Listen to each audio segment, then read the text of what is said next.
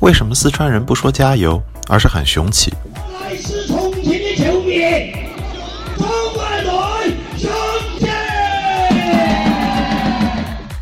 为什么英国米尔沃尔的足球流氓无所畏惧？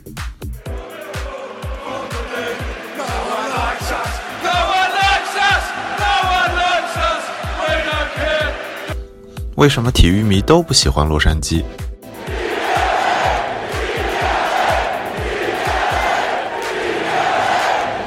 为什么北京永远在争第一？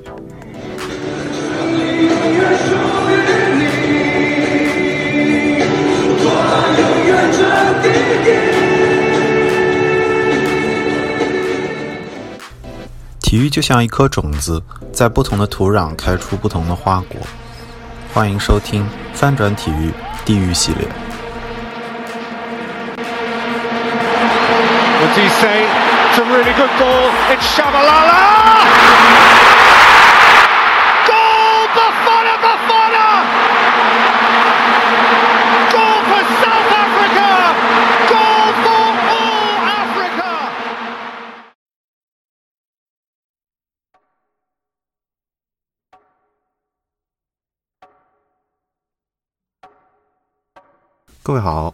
欢迎收听地狱系列的巴斯克旅行锦囊特辑。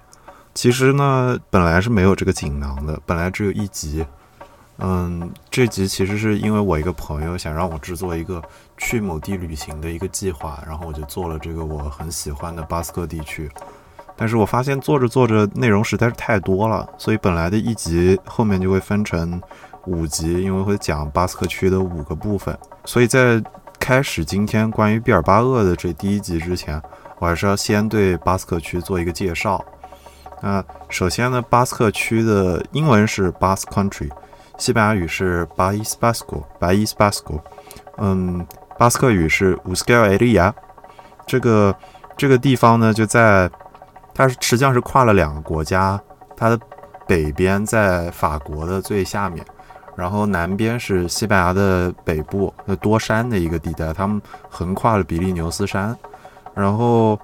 这个，所以所以说它的主要的部分和主要的人口，其实现在都生活在西班牙。然后我要讲这个系列，主要也都是集中在嗯西班牙境内的巴斯克区这个部分。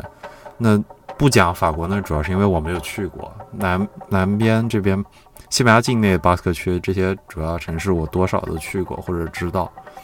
然后。简单介绍一下巴斯克区吧，就是像我上面提到，它是多山的沿海地区。那这个地带呢，因为是多山地区，然后很靠近一个叫做比斯凯湾的地方，是一个比较好的海港，所以它古代就是发展农业跟渔业比较多。然后因为有海港，所以它接触到国际贸易也比较早，所以现在是以工业为主。然后这是西班牙非常富裕的一个地区，应该跟加泰罗尼亚，就是巴塞罗那所在的这个。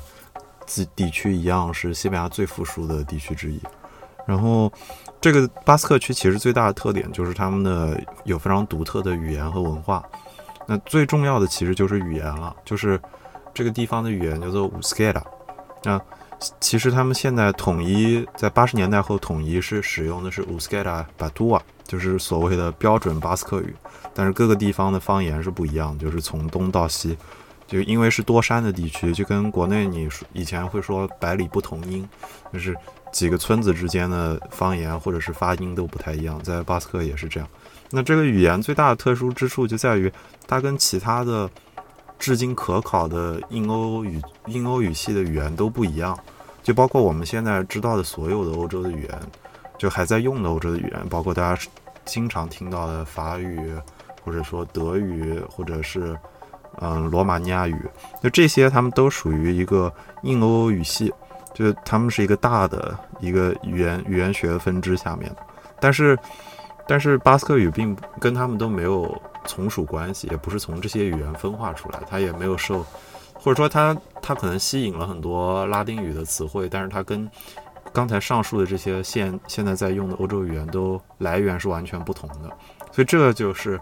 巴斯克地区非常独特的一点，也是他们文化中非常重要的一个方面，就是他们认为我们在这个地方生于斯、长于斯已经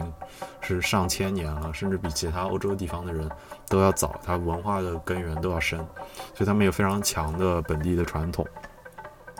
嗯，然后简单的解释一下这个语言跟其他印欧语言的结构的不同，就是比如说巴斯克语，就像很多比较古老的语言，是有很多语格的，它有十二个语格。那语格是什么概念呢？其实像拿英文举例子的话，英语中主要有三个格：主格、和宾格和所有格，就是属格。就比如说我，就是在英语中是 I，然后你它是主格是 I，然后宾格是 my，啊不好意思，宾格是 me，就是就是宾语时的我，然后是所有格就是 my，就是我的。那这就是英语中典型的三个格，但是巴斯克语是有十二个语格的。这个在比较现代的语言中其实是非常少见的。其次，它的结构也不太一样。嗯，这里是我是看着网上它给出了一个句子做一个对比。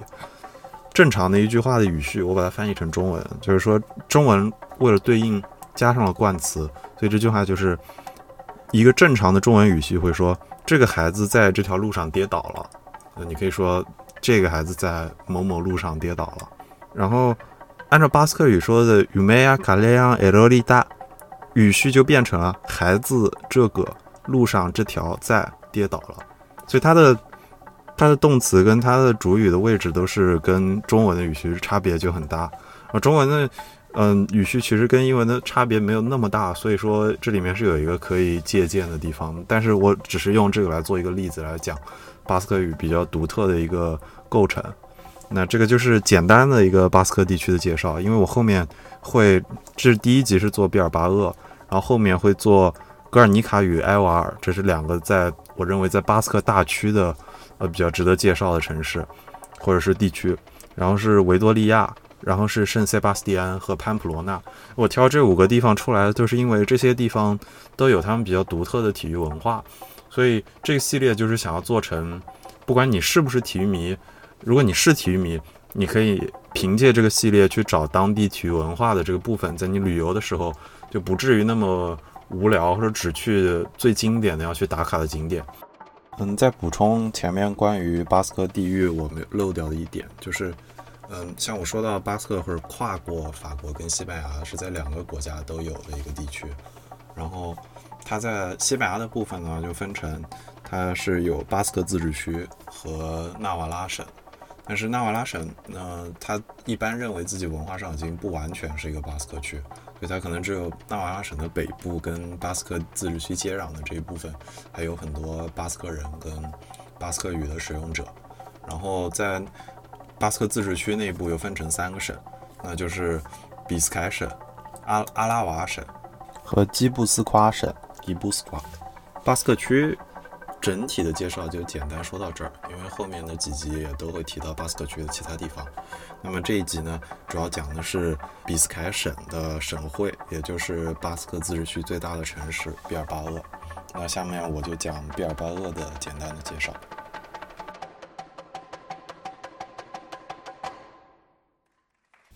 那么为毕尔巴鄂做一个简单的介绍的话，一共分成三个部分吧。第一部分是讲它的简单的地理和这个城市的环境，第二部分是讲它的文化跟经济，第三部分就是讲它的政治跟历史。嗯，首先呢，就是它的地理环境，就像绝大多数在巴斯克地区的城市一样，是被山环抱的。但是毕尔巴鄂比较好的是，它有一条穿城的河，它那条河叫拉利亚德内比翁，拉利亚就是一条。小溪不算小溪了，就是支流的意思。因为西班牙语正常话河是是 rio，但是这个叫拉利亚，它是就是说一条大河支流的意思。所以很多地方会翻成什么内尔维翁河之类的。但是我记得我在毕尔巴鄂的时候，当地人就说这个是拉利亚，就是就是一条河，就是他们相当于你也可以认为是毕尔巴鄂的河吧。然后这个城市的人口是三十五万。是算是西班牙第十大城市，所以看起来是不多，但是算上它周围这一圈的巴斯克的小的城镇，它其实是西班牙的第五大城市圈。然后第二部分就是讲它的文化跟经济的意义。那嗯，首先经济上面，就像我前面有说，它整个巴斯克地区都是比较强势的，就算西班牙经济比较好的地区，跟加泰罗尼亚一样。然后作为巴斯克地区的文化跟经济的中心，那毕尔巴鄂就意味着很多巴斯克的企业的总部都放在这儿。最有代表性的就是，呃，一个跨国的银行叫做贝贝维阿，或者它的英文是 BBVA，这个全拼出来应该是巴斯克比斯凯呃银行，就具体全名我记记不太清楚了，但是西语就是贝贝维阿，然后它影响力就是仅次于西班牙的另一个最大的银行是桑坦德桑坦德银行，但是因为桑坦德算是算是西班牙国家性质的一个银行，所以贝贝维亚作为一个地方出身，代表着地方的巴斯克地区的经济有影响力的银行，它的能做到这么大真的很不容易。它在呃不管是在欧洲还是在南北美洲都有一定的影响力。可能很多国内的人对于贝维亚的了解都是他赞助过西甲好几年，然后他现在也是 NBA 的一个合作伙伴，他们好像一起发过信用卡。然后他在足球方面的影响力，除了西甲，在美国这儿还有 MLS，就是美国职业足球大联盟。呃，休斯敦的球队叫休斯敦迪纳摩，他们的主场就叫贝贝维亚 Stadium，就是贝贝维亚主 BBVA 球场，对，应该这么说，英文是这么说。然后除此以外呢，因为它是比斯凯省的省会，然后比斯凯省也算是巴斯克的自治区里面三个省里比较重要的一个省份，就是传统意义上巴斯克文化，包括这里正统的语言的学院、语言中心也都设在比尔巴鄂。然后，因为它的历史算是这些巴斯克城市中间最悠久，它十三世纪就正式的设市开埠。然后，西班牙现在你可以说它有四大海港，它是巴塞罗那这一带，直布罗陀算是它的一个港，然后瓦伦西亚也是一个港，然后就是毕尔巴鄂这个港。所以就像我上面说的，它一它有海港，所以它出海做生意的人很多，所以它早期它的商业可以发展起来，然后它的工业也做得很好，因为可以出口。除此以外呢，这里还有一些学校，呃，巴斯克地区的。自治大学还有巴斯克地区的比较多的这这个地区内的学院都在这儿，然后这里还有一个偏商业性的学校叫德德乌斯托大学，这是当初我去交换的那个学校。然后这个学校就是它的特殊之处是它是那个耶稣会创立的，就熟悉呃中国近代史的人应该知道耶稣会，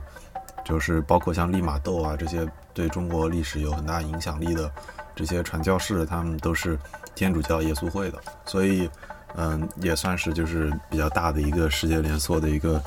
宗教组织创立的学校吧。对，所以，所以，嗯，毕尔巴鄂在巴斯克地区算是经济和文化也很有影响力。那第三就是政治上，第政治上毕尔巴鄂的特点就是，就就真的没有办法跟呃艾塔分开了。艾塔是一个恐怖组织，嗯，但是对于当地人来说，他们也有不不少人是认为这是一个就是。以独立为诉求的组织，就一般来说涉及到恐怖组织跟独立或者分裂主义，这个这这当地人跟外界的看法一般就是不一样的。然后，嗯，我当时在在巴斯克的时候，我印象很深，就是接待我们的老师，就是大家闲暇聊天，跟我们年纪差不太多的人就有说说，啊，他们几乎人人都认识朋友在艾塔里干过活或者是效过力，所以这个这个组织。它跟很多地方的一个，就是因为它是它在当地，它就不是所谓恐怖组织了，它就是一个以独立为诉求的暴力的组织，所以跟当地的关系是非常密切的。而这个组织活跃起来就是一九七三年，这个时候应该是距离弗朗哥去世还有两年，就西班牙还在弗朗哥独裁的这个政治阶段，他们暗杀了西班牙的首相，叫路易斯·加雷罗·布朗科，是路易斯·加雷罗·布朗哥，啊，布兰科。那么引起了轩然大波。那它基本上也是七十年代才开始活跃，然后八九十年代的时候，在西班牙各地搞了很多的爆炸袭击，然后，嗯，炸死了很多西班牙的政治家跟高官。它的方式其实有点像，嗯，爱尔兰有一个也算是恐怖组织，或者是追求独立、追求分裂的一个组织，叫做爱尔兰共和军，那 IRA。而且这两个组织之间其其实是有联系的，就是最后当 IRA 跟跟政府和谈，他们就跟英国和谈，最后已经这个组织慢慢慢慢散去的时候，然后他们后来埃塔到两千年初，就是 ETA 就是艾塔，两千年初他们跟西班牙政府谈判的时候，他们也去联系过 IRA，就是想我怎么跟政府谈判，就是讨教一下经验，所以很有意思，就是两个组织之间居然是有联系的，然后可以说就是艾塔这。二三十年的活动，就是导致了巴斯克地区的地位还有它的形象就，呃，不是那么受欢迎了。就包括我上面说的整个大巴斯克区的话，纳瓦拉省就在巴斯克省的旁边，应该也算是大巴斯克区的一部分。他们也有很多巴斯克人在那儿。但是经过就这么几十年的埃塔的活动的折腾，很多人就不愿意跟巴斯克这个形象挂上钩了，所以纳瓦拉也越来越不愿意承认自己是巴斯克文化的。就是巴斯克整个巴斯克区的一部分，虽然巴斯克文化在那儿还是有保留的。然后毕尔巴鄂至于它的特殊地方，就是你可以在城市的很多地方都找到这个艾塔的痕迹，就包括我前面说了，当地人看这个事情跟前面的人呃跟外界是不一样，或者跟西班牙的其他人都不一样。比如说当地人认为可能他们的一个，比如说一个母亲的孩子，他是去参加了一个为当地的争取政治权利的一个活动。然后可能是示了威，然后就被抓走，被关起来，当成了恐怖分子，当成了政治犯。所以，嗯，所以这个当地每到每年的一些纪念日，就会挂好多旗子。就是除了在毕尔巴鄂地区，你几乎看不到西班牙的国旗，你看到都是毕尔巴鄂的那个红白绿的那个区旗。而且还有就是毕尔巴鄂的很多市民，他们的房子外面会挂一个用巴斯克语写的，就是说。叫归还我们的孩子，或者归还我们的，就是艾塔的这些成员。就他们认为，在其他西班牙的很多其他地方被关押，他们的就是会遭受到不公正的待遇。然后每年，呃，应该我录制这期节目的前两天，巴应该毕尔巴鄂还就是爆发了几次，就是大规模的抗议，就是说你们要把这些后来被抓起来的这些。呃，艾塔的组织的成员要要还给我们巴斯克人自己来处理，这个也是就是就是自治区都会遇到的一个问题吧。所以这点上也是为什么它跟加泰罗尼亚有很多相似之处。因为加泰罗尼亚后来也有独立的运动，但是区别是加泰罗尼亚的独立运动从来没有上升到这么暴力的程度。那所以说，这就是这三个方面就简单的介绍了一下毕尔巴鄂作为一个。巴斯克文化的核心可以说是世界范围内所有巴斯克人的一个中心。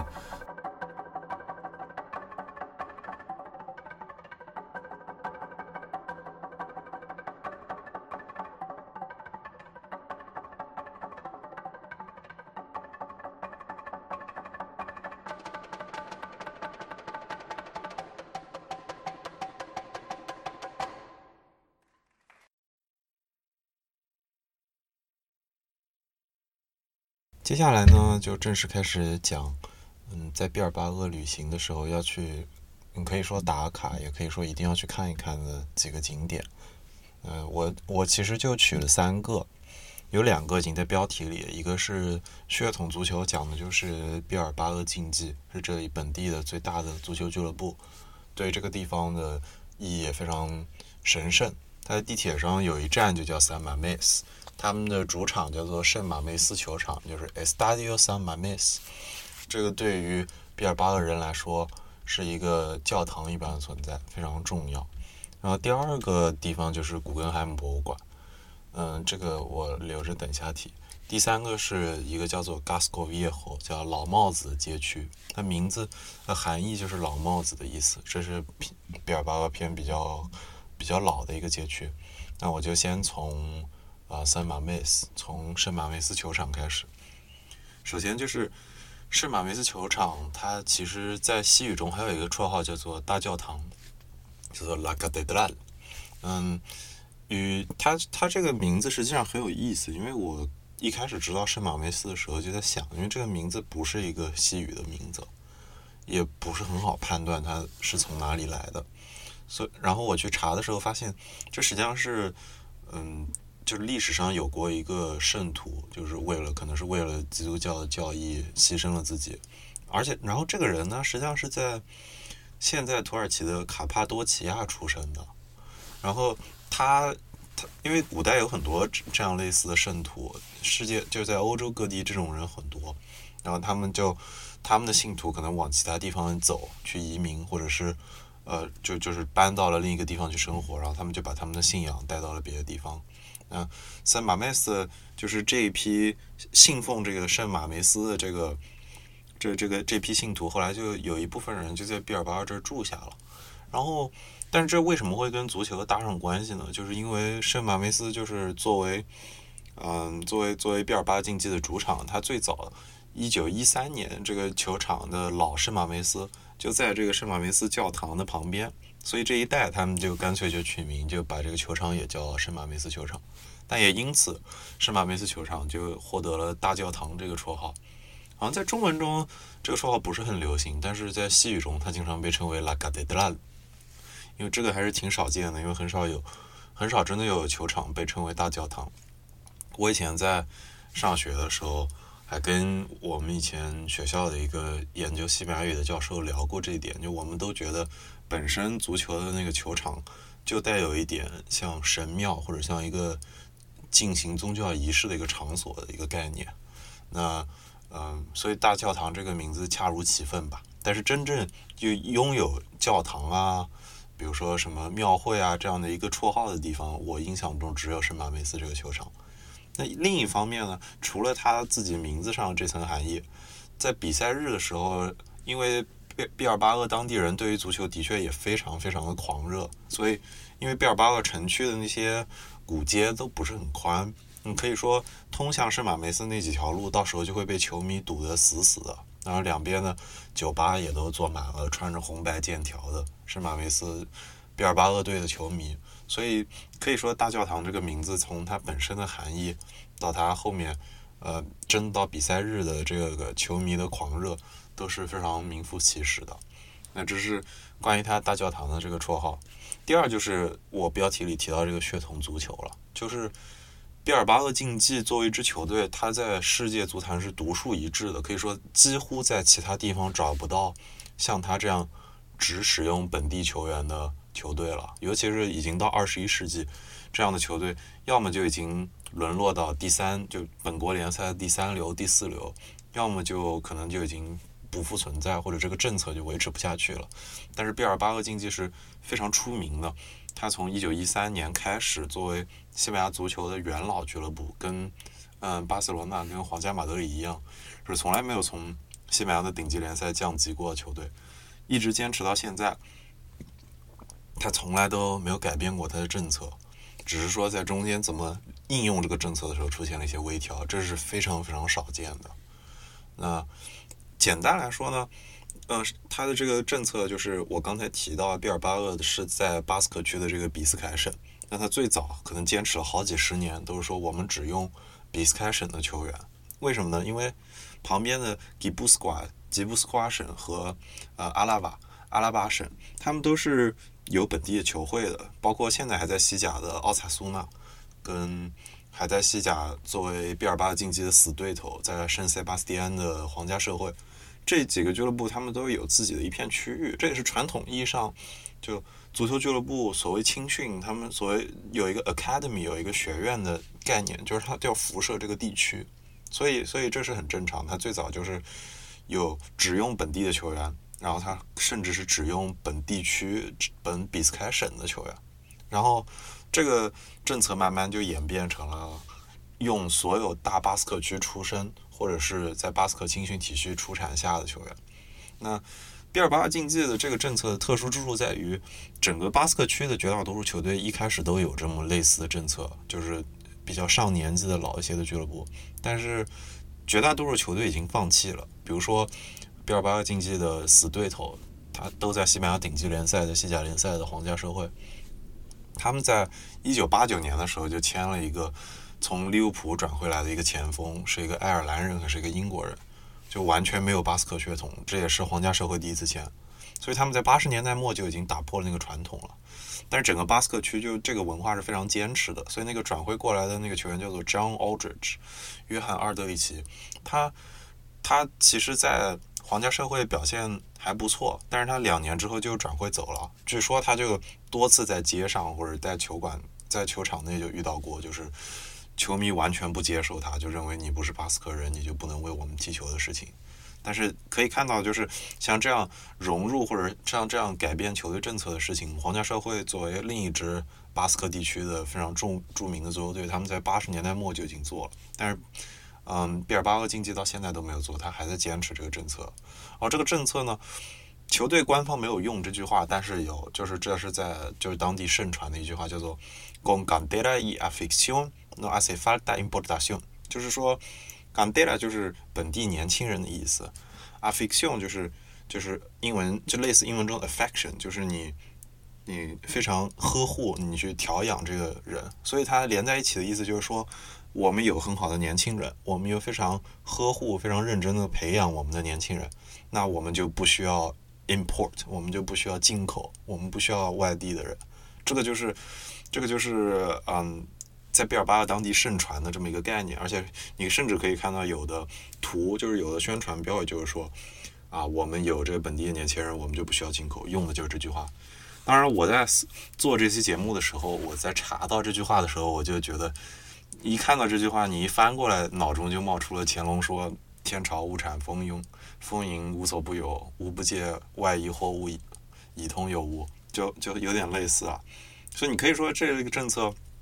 可能放到现在这个时代看，确实也显得有一点闭关锁国的概念。尤其巴斯克区本身是一个以港口出名的地方，所以确实是你可以套上闭关锁国这个想法。但它的确也是这个俱乐部的一个传统吧。那坚持了几十年，到现在在整个世界的范围内几乎没有这样的俱乐部，所以它。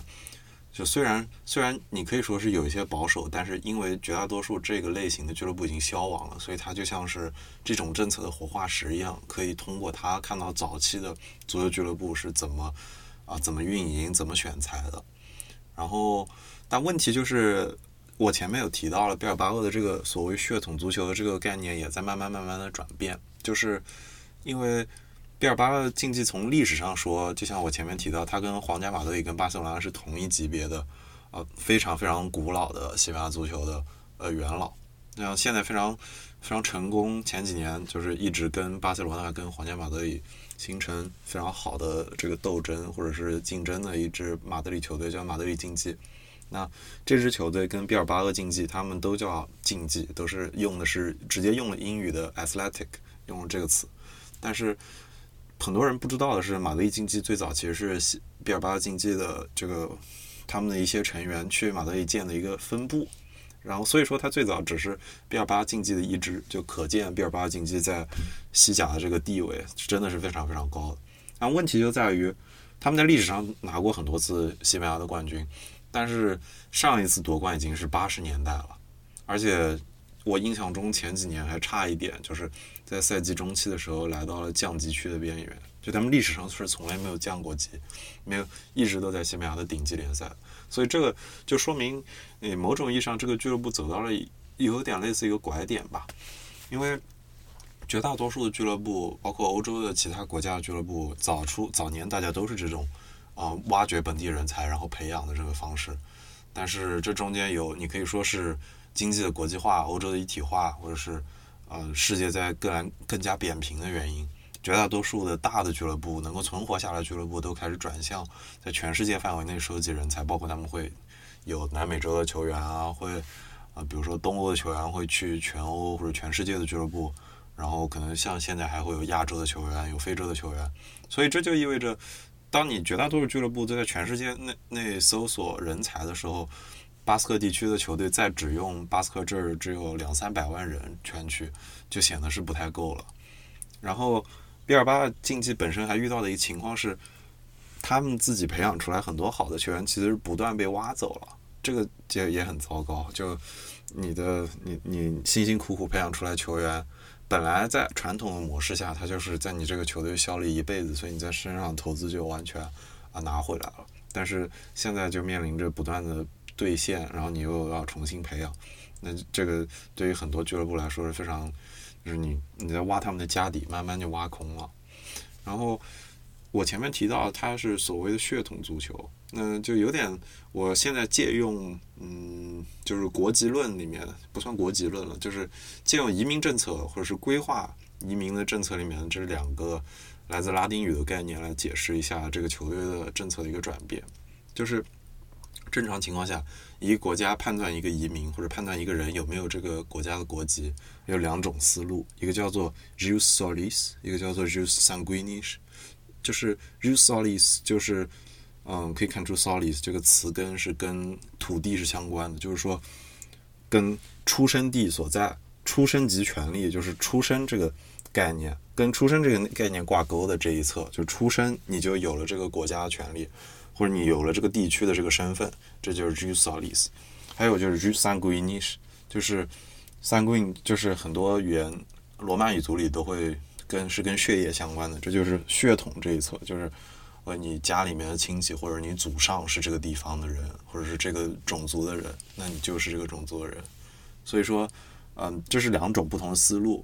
然后巴斯克这个地区，包括毕尔巴的竞技，他们的情况就是长期以来他们的政策一开从一开始的比斯凯这个省出身，然后慢慢变成在巴斯克出身或者巴斯克体系青训下出产出来的球员，所以。我自己归纳下来，他的政策还是在坚持所谓叫就是生于斯长于斯，但是这是两个条件，就你如果是出生在这儿，或者你是在这儿成长都可以，但你是如果只是就是有血缘，但你完全既没有出生在这儿，又跟又没有在这儿成长，那就说不好，就就就看情况。那这里面就有几个例子，有巴斯克历史上就巴斯克这个。这个这个地区这个种族出来的球员里面，法国这一批最成功的是有一个球员叫做利扎拉祖，他的名字的确也是个巴斯克姓，所以他是符合血缘这一侧这个这个规则的。但是，呃，利扎拉祖呢，他好像他应该是在法国出生的，他应该也不算是，嗯，他他应他应该没有是巴斯克从巴斯克体系的这个地区的俱乐部培养出来。但是因为他当年已经跟法国队拿了世界杯冠军了，他成名在外，所以他后来应该也效力了毕尔巴竞技。然后这个例子，像他这个前辈后来比较比较比较模范的一个例子，就是就比较近代的一个例子，就是现在在曼城踢球的中后卫拉波尔特，他的跟巴斯克的联系就比较比较淡了。他也是像上面说的一样，他应该是在法国出生，然后在法国长大。就是他的足球生涯也是在一个法国的体系下培养出来的，所以他不太被认为是一个在巴斯克生于斯长于斯的球员。即使他的可能爷爷奶奶辈是有一些巴斯克血统的，所以当时拉波尔特引进也是引起了当地很多人的争议。但你可以通过这利扎拉祖和拉波尔特两个法国人的例子来说明，就是可能早期这个球队坚持的政策是非常严格的支持 jus solis，就是。出生在于此，或者是在这儿成长就可以。但是现在，但是可能这几个球员，这几个法国球员呢，就是也让他们也接受了一些带血统，但是不完全不出生在这儿、不长在这儿的球员。然后跟这个站在另一侧的呢，就是也是进来的几个例子，但是。呃，因为巴斯克非常独特的是使用本地人的政策，然后他们又在西班牙，所以他们是欧洲足坛非常少见的顶，就是像在一级联赛俱乐部里非常晚、非常晚才出现了黑人球员的例子。他的第一个黑人球员可能已经到了两千，快要到二零一零年左右，有个球员叫做 Jonas Romario，这个球员他的国籍是西班牙的，他也是在这个地区长大的，但是他的他应该是有一个。来自我忘了是马里还是哪里的妈妈，所以他是他肤色是偏黑的。那毕尔巴历史上也没有这样的球员，所以他是第一位可以说为毕尔巴竞技效力过的黑人球员。这是在已已经是到了二十一世纪了。然后他最最近为毕尔巴进球的，包括也是毕尔巴的一个主力球员，叫做呃伊尼亚基威廉姆斯，伊尼亚基威廉姆斯，他的名字取的是巴斯克语的名字。然后他的，但是他的家人全都是从非洲来的。然后他也是，他只是生于这儿，然后是巴斯克的青训体系培养出来，但是他就很快就被接受了。就是这个，就说明这个 Solis 这一侧，就是出身决定这一侧是巴斯克或者是是毕尔巴鄂经济坚持的这个这个政策。啊，除此以外呢，我还要在我自己做思考之前，加补充一点，就是本地人会说“奥巴的 lady”，奥巴就是嗯巴斯克语里面的加油的意思，所以会经常听到这个词。如果你去看球的话，就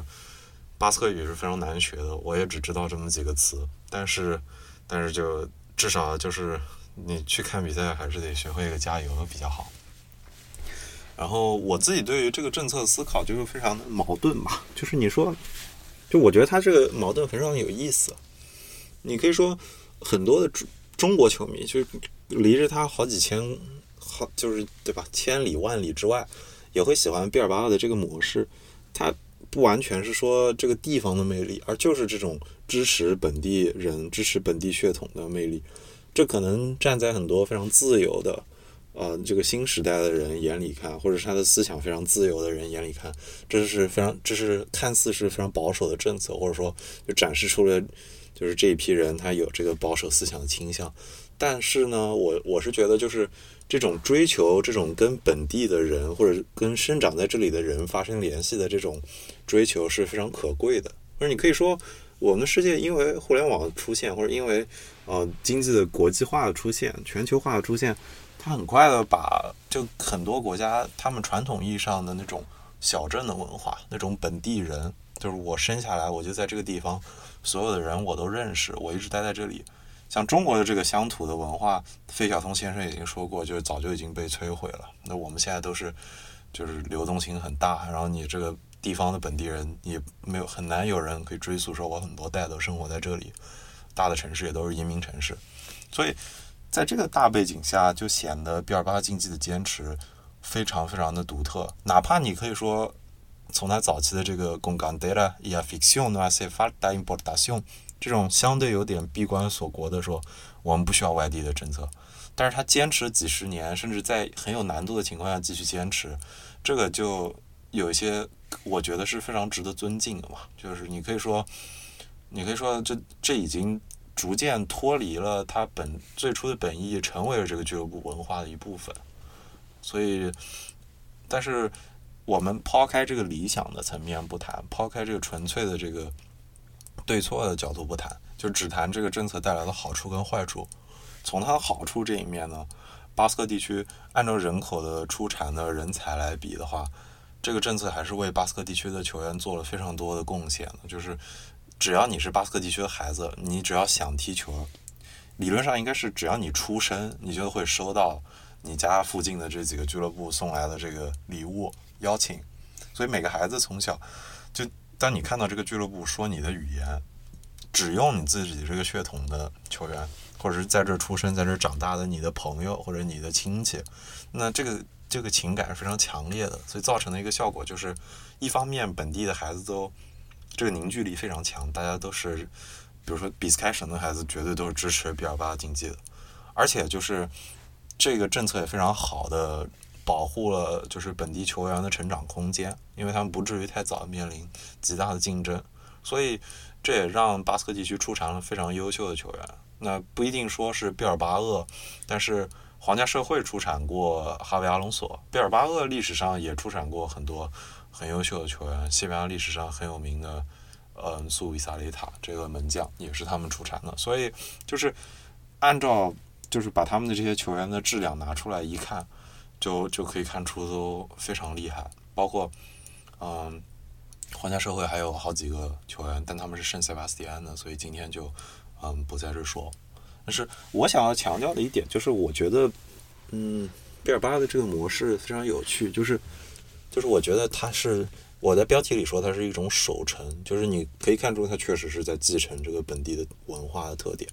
就在几十年，尤其是在西班牙的二十世纪非常混乱的，是经历过非常多动荡，是一个王朝的末日到共和国阶段，再到独裁阶段，再到民主阶段，它经历了非常多的变化。那巴斯克作为一个文化非常独特的地区，它的政局也经历过非常多的变化，但是他们一直在非常努力的。保护自己本地的这个文化，呃，保护自己本地的特点，我觉得这非常非常的可敬。那但是你从另一方面说，我觉得还有一点就是他们他们的球员依然可以保持很高的质量，而不是在保护下就慢慢就就就失去竞争力。很重要一点是，嗯，毕尔巴鄂虽然保护自己家的球员，但他们本身不会因为我保护球员就放弃跟外部的势力竞争。就是毕尔巴竞技作为一个球队，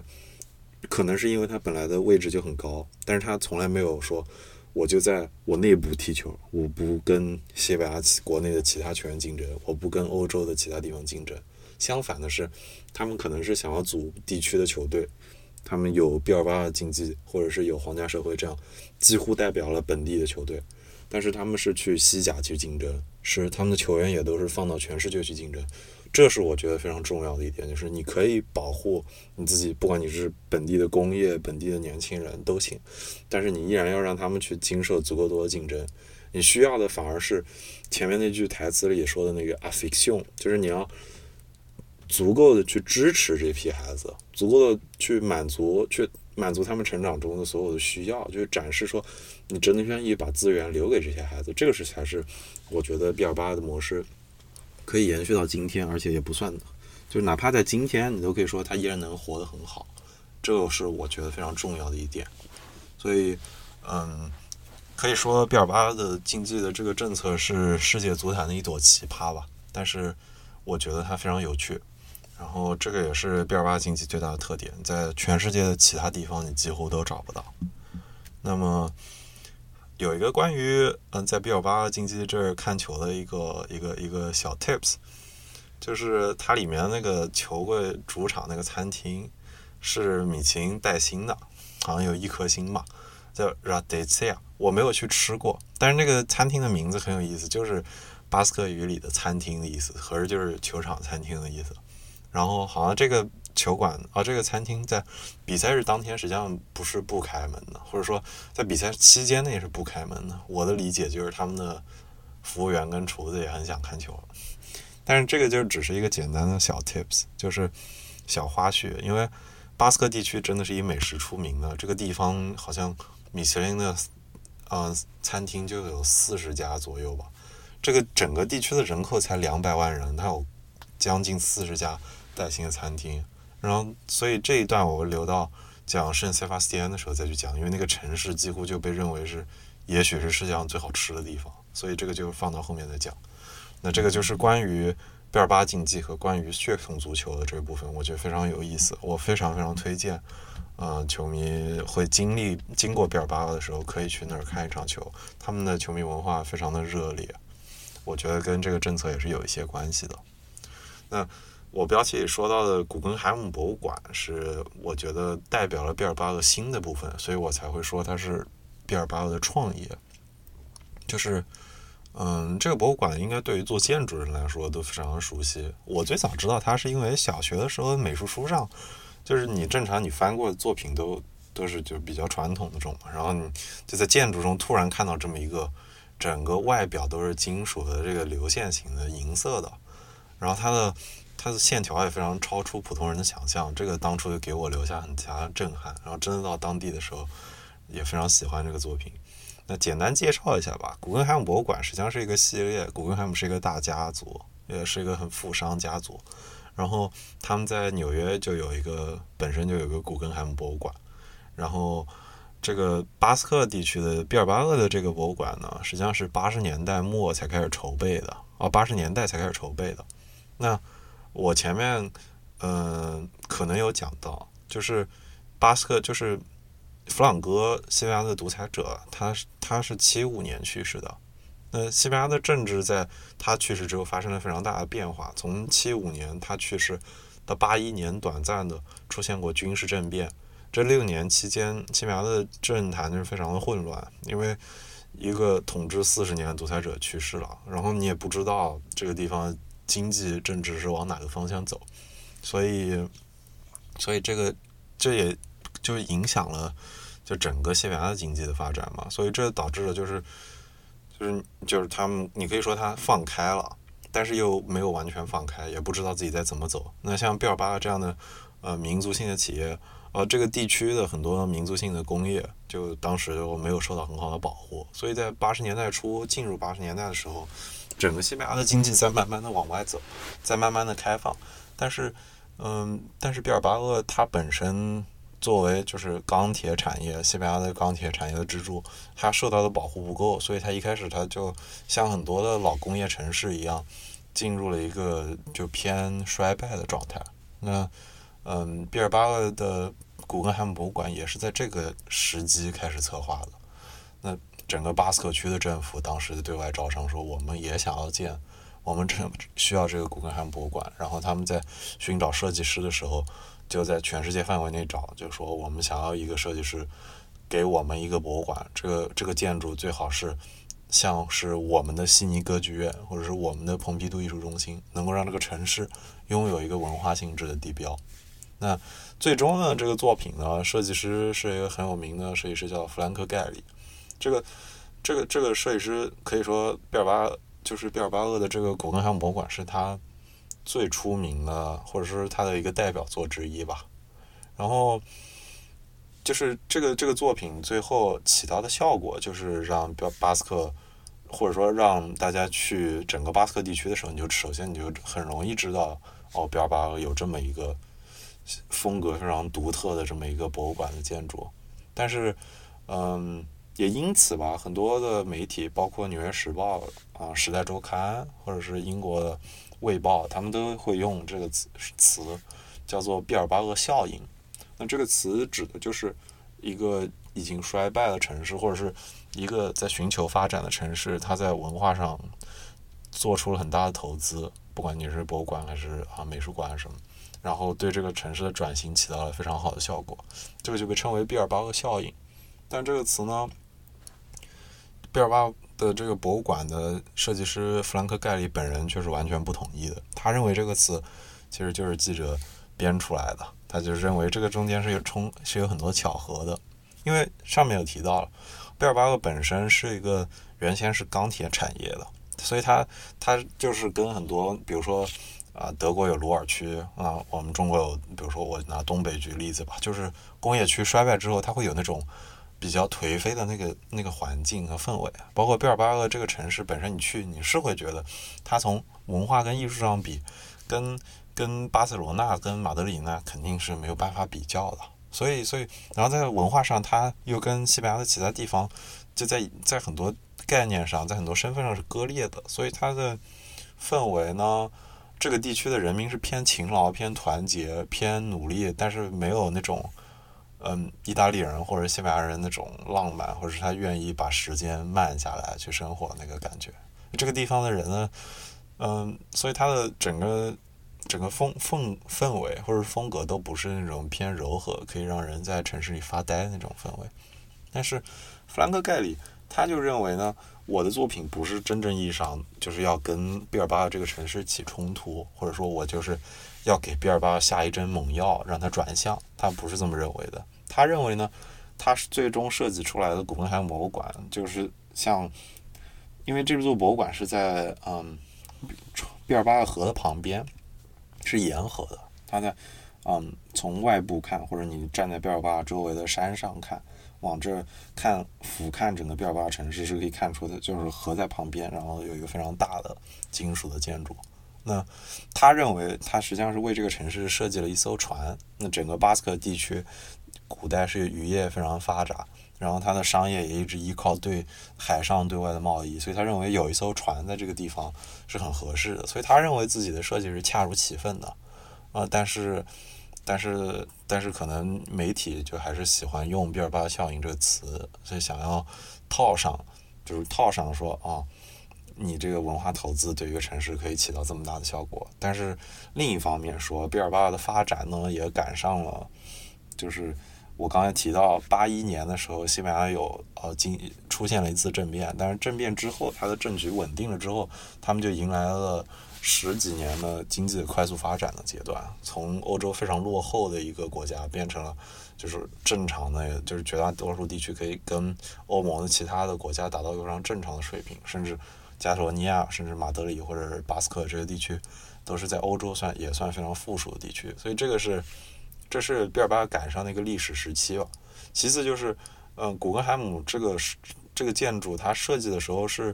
加入了很多电脑设计的元素。这个在现在的建筑建筑学来说是非常正常的，但在当时是一个非常大的变局，而且没有什么建筑师敢在非常大型的建筑上使用这么超脱的呃这么这么这么超前的技术，或者说不超前啊，但他们就是比较保守。当时绝大多数的艺术呃博物馆还是像大都会那样是啊大罗马柱，非常大理石这样，所以所以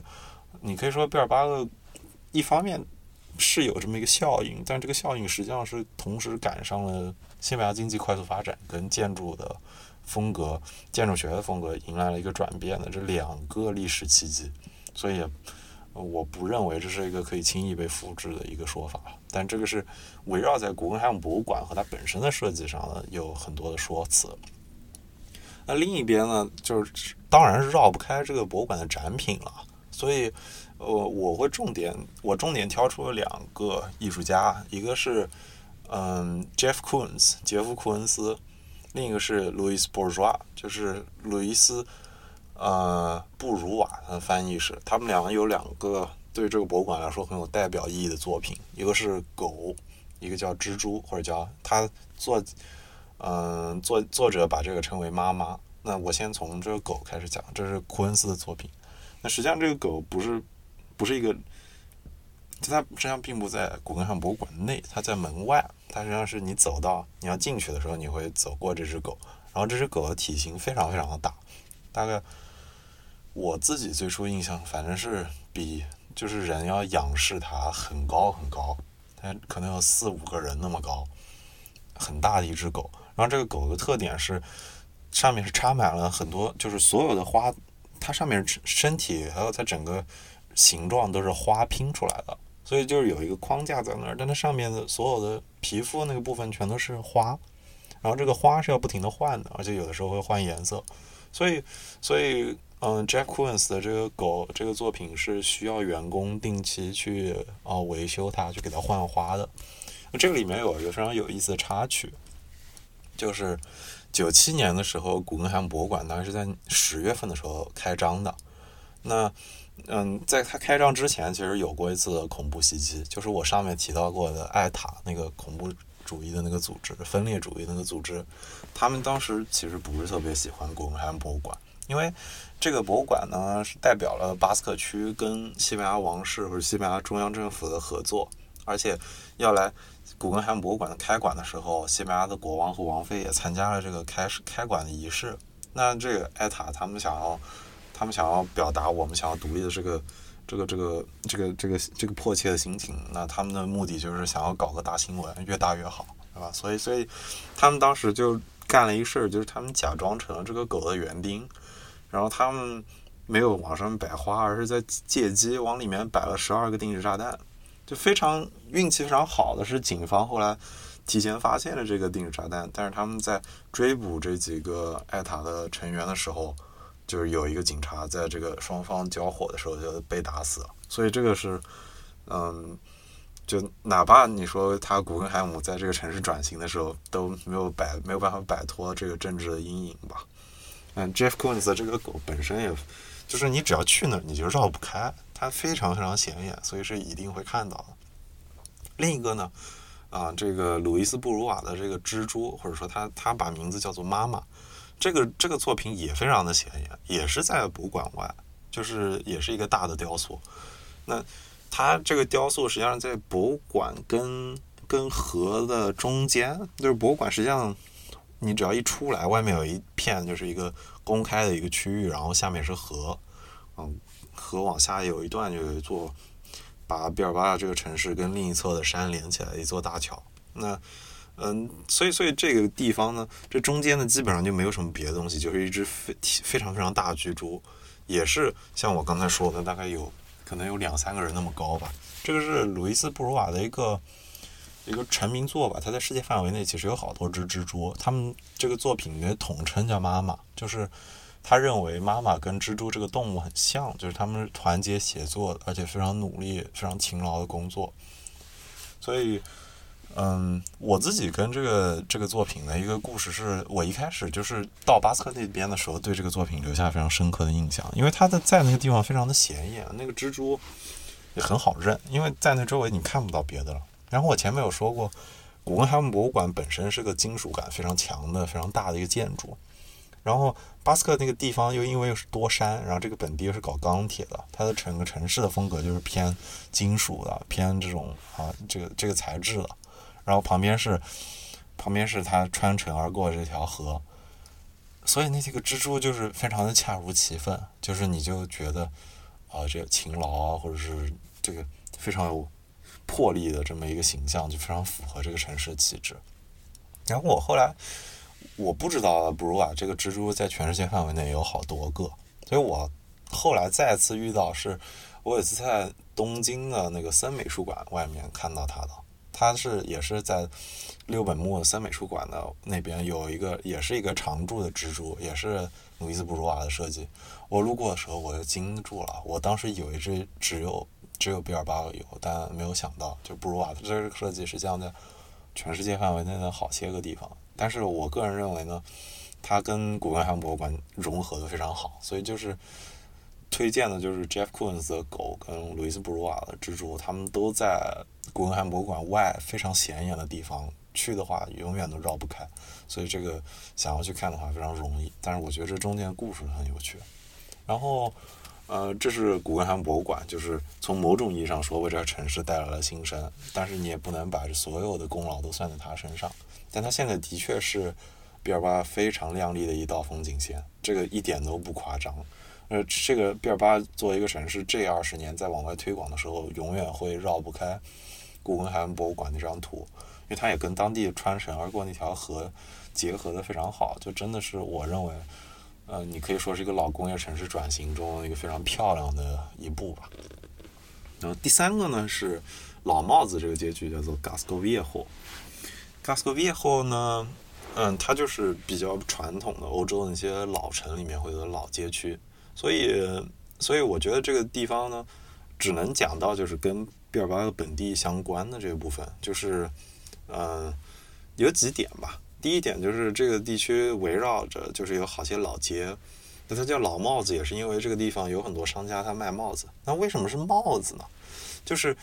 就是大家都听说过贝雷帽。贝雷帽这个这个这个现在很多已经被认为是跟士兵严格相关了，但是在欧洲的话，实际上是很多乡下或者村里人他们会戴。然后贝雷帽这个词，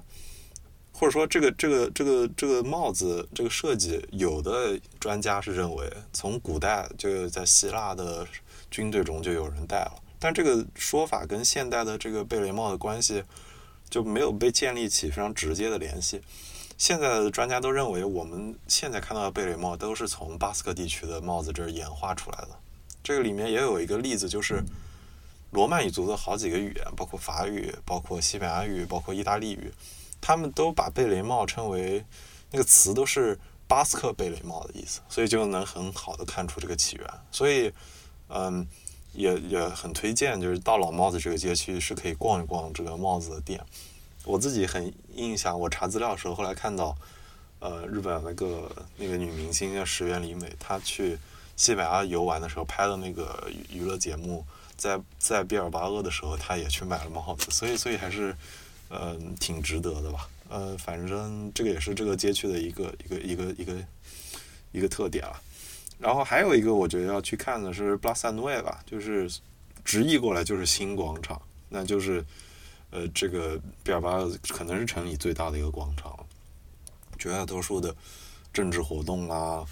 呃，民众的集会啦，都会发生在这儿。然后，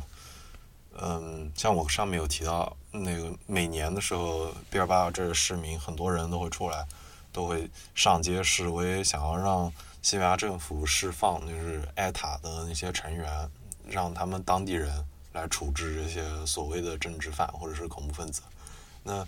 嗯，布拉萨诺瓦上除了会承接这些正常的活动，就是绝大多数毕尔巴鄂本地大的活动都会在这儿。其次就是我自己注意到，就是那边有一个乌乌纳穆诺的雕像。乌纳穆诺就是西班牙近代非常重要的一个哲学家跟一个文学家。他一部短篇小说也给我起了很大的影响，影响了我的宗教观，影响了我的，就是就是。就是让我对于如何同时看待你的信仰跟你的理性，影起到了非常大的影响。所以我看到，乌纳木诺雕像的时候也非常非常开心。还有一个我当时很喜欢的一个阶梯是是是是老帽子街区的一个非常长的一个向上爬的一个阶梯，叫做 Galsadas de Mayona，可能翻出翻成中文就是马约纳阶梯。这个呢，这个地方本身没有什么特殊的，就是把这个街区连起来了。但是我觉得很有意思的是，我我在这个阶阶梯上走的时候，就是你可以看到阶梯上有很多人就用那种小黑笔写那些巴斯克语，然后很多人都提到艾塔，就是就是这些地方就是嗯很遗憾吧。毕尔巴这个城市，你可以说处处都可以看到这个艾塔的相关的这个联系。我觉得在这个城市，就最重要的一个方式就是要去思考这些所谓的独立运动或者恐怖主义，他们的嗯 他们的界限非常难以区分，他们中间的情感也非常复杂。甚至你可以提到，啊，你可以说上面我提到的，呃，毕尔巴经济的这个政策，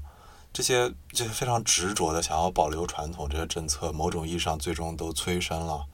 啊，催生了比较极端的抗议的方式，而且这个也跟这个在这个地区的民族它是主体还是少数也相关，所以，所以也非常。嗯，难说吧。但是总的来说，这这三个特点是我觉得老帽子街区值得一提的。然后它本身也很很好看了，就是也很适合拍照啊什么的。所以这是啊老帽子街区，这是所以最终我推荐三个地方，一个就是毕尔巴竞技的主场圣马梅斯球场，一个是古根海姆博物馆，还有就是这个老帽子区。那结尾的时候。我想要说一个故事，这个故事呢，其实和毕尔巴这个城市的关系不是很大，但这个故事当初给我留下非常深刻的印象，就是，嗯，在毕尔巴鄂这个城市往外走，嗯，他们的地铁可以到，因为这些毕尔巴鄂地铁基本上把它周围的几个小县城、小乡村都连接起来了，然后本地人呢，想要去比较近的地方去。比如说去海边晒太阳，去海滩，都会去它旁边的一个一个一个一地铁上最最末尾的一站，叫做波尔图加雷德，叫做中文怎么说呢？叫波尔图加雷特吧，反正就是这么一个地方了。这地方本身就是当地人就去一去去去看海啊，去休息的地方。当时我们也是跟好几个朋友，就我们去的交换的那个团一起去的。然后我在那儿留下非常深的一次印象是，当时我们要买水，然后我就一个人去买水嘛。那你这沙滩你是不好穿很多很大衣服的，所以我后来才想起来，我走到那一个小店里，我才想起来我没有带钱，呃，我没有带那个钱包，我放在跟我朋友在一起那个包里了，所以我这就很尴尬，我捧了对吧好几瓶水在那儿 counter 那儿，就在付款那儿也也没法掏钱。但这里要讲，就是西班牙有很多这种华人开的这种小商店，所以实际上我当时去的也是这种华人开的小商店。当地人也会把这些店叫称为 “bazar chinos”，就是 “los chinos”。这个词你可以，你也可以说是带有一定的种族偏见，就是说中国人的店，或者说中国人小百货这个意思。然后我就在那个店，我去的就是一家那个那个。当时收款的时候，那个营业员就是一个四十多岁，可能是四五十岁，我认为要么是从浙江，要么是从福建来的阿姨。然后她一开始我是用西语说的，后来就变成用中文说。然后那个阿姨就看到我没钱，她就说：“你不用钱，不用钱。”她就她就她后来就就就直接就让我拿着就走了。走完好像还走的时候还就想跟我聊两句什么。这个事情真很小，这这我都不知道。就你过了几年再回头拿出来看的时候，其实没有什么特殊的。但他当初就因为我没有带钱，我又非常害怕这种比较窘迫的场所，所以这个阿姨就看到我就说你不要钱，这个就给我留下很深的印象。就你觉得我出来的时候，我往那海滩走，那时候我心情就很复杂，因为上面提到了。贝尔巴的这一系列，包括他们对于传统的追求，他们对于血统的追求，这个地方的人对于自己文化的骄傲，